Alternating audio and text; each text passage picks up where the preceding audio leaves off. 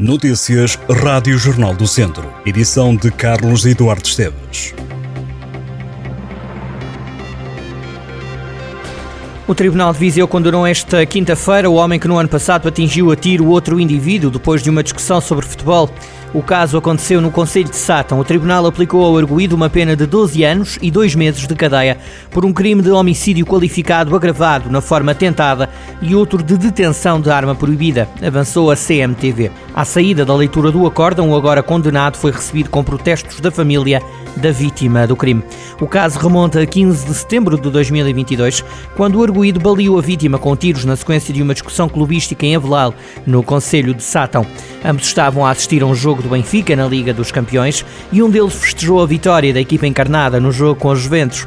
O outro não terá gostado e seguiu-se uma discussão entre ambos. Depois, o arguído esperou para que a vítima saísse do café onde tinham assistido ao jogo para fazer cinco disparos. Acertou na cabeça, no ombro, na mão e no pulmão da vítima e só não o matou por sorte, disse na sessão de hoje a presidente do coletivo de juízes que fez o acórdão.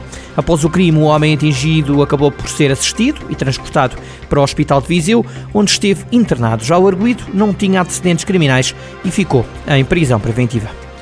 Quatro homens cuidados entre os 22 e os 38 anos foram detidos pela GNR em Tondela por assaltos a casas. A investigação decorria há cerca de um ano e levou ao cumprimento de nove mandatos de detenção e busca domiciliária. Entre o material apreendido estão armas e ouro. Os suspeitos foram detidos pelo Comando Territorial através do Núcleo de Investigação Criminal de Santa Combadão. No decorrer da ação, a GNR apreendeu uma caçadeira, uma pistola, 16 cartuchos, diversas peças em ouro e talões de penhora de ouro. O IP3 vai entrar novamente em constrangimentos de trânsito na próxima semana. A substituição do viaduto da linha da Beira Alta, em Santa Combadão, vai obrigar ao desvio do tráfego à passagem pelo local dos trabalhos nas próximas terça e quarta-feira.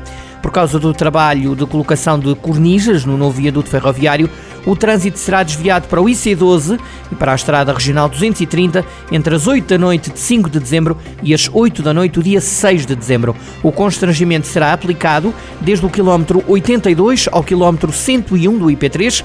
Vai ser substituído o viaduto ferroviário da linha da Beira Alta por uma nova estrutura com a dimensão adequada a permitir a prevista duplicação e requalificação do IP3 entre Santa Combadão e Viseu. A obra deverá arrancar em 2024 com investimento de 130 milhões de euros.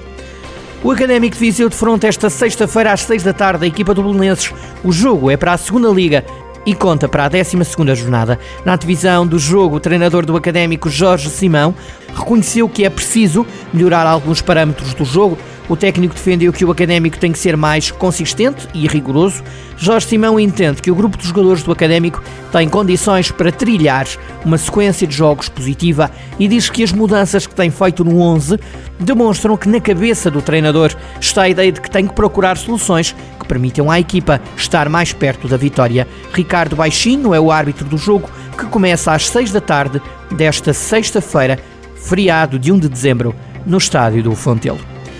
A Serra da Estrela vai ter neve e nuvens durante o fim de semana prolongado, revelam as previsões meteorológicas. Segundo o Instituto Português de Mar e da Atmosfera, as temperaturas não vão ultrapassar os 5 graus de máxima e podem baixar aos 3 graus negativos esta quinta-feira. Já amanhã, sexta-feira, a Serra tem céu pouco nublado ou parcialmente nublado durante a manhã e neve à tarde. Os termómetros vão arrefecer ainda mais, com 0 graus de máxima e 6 graus negativos de mínima. No sábado, a temperatura mínima na torre desce para os 5 graus negativos, com períodos de céu limpo ou nublado. Já no domingo, cai neve novamente na Serra da Estrela, ao final da tarde.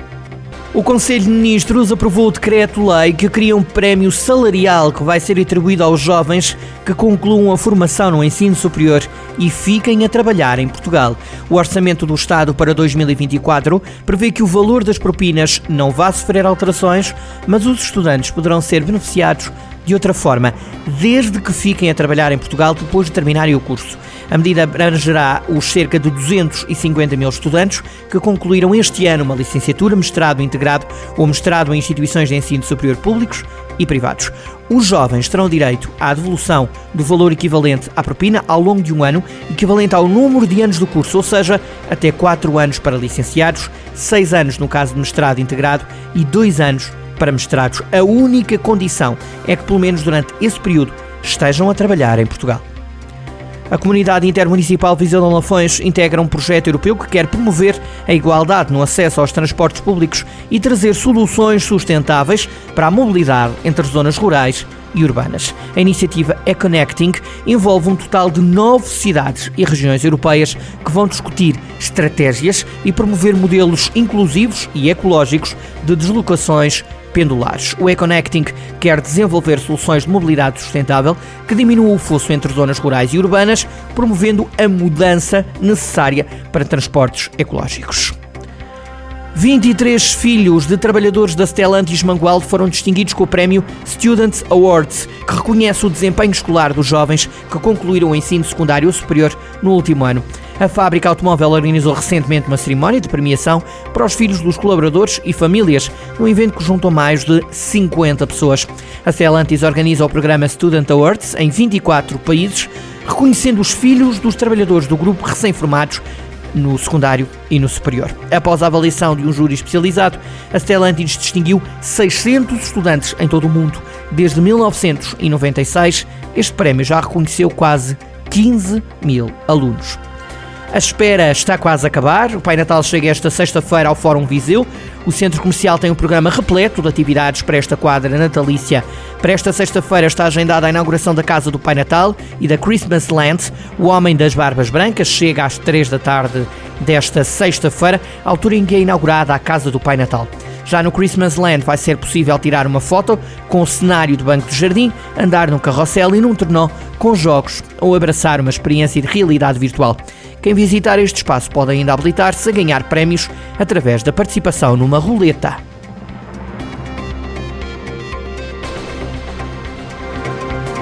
Estas e outras notícias em jornaldocentro.pt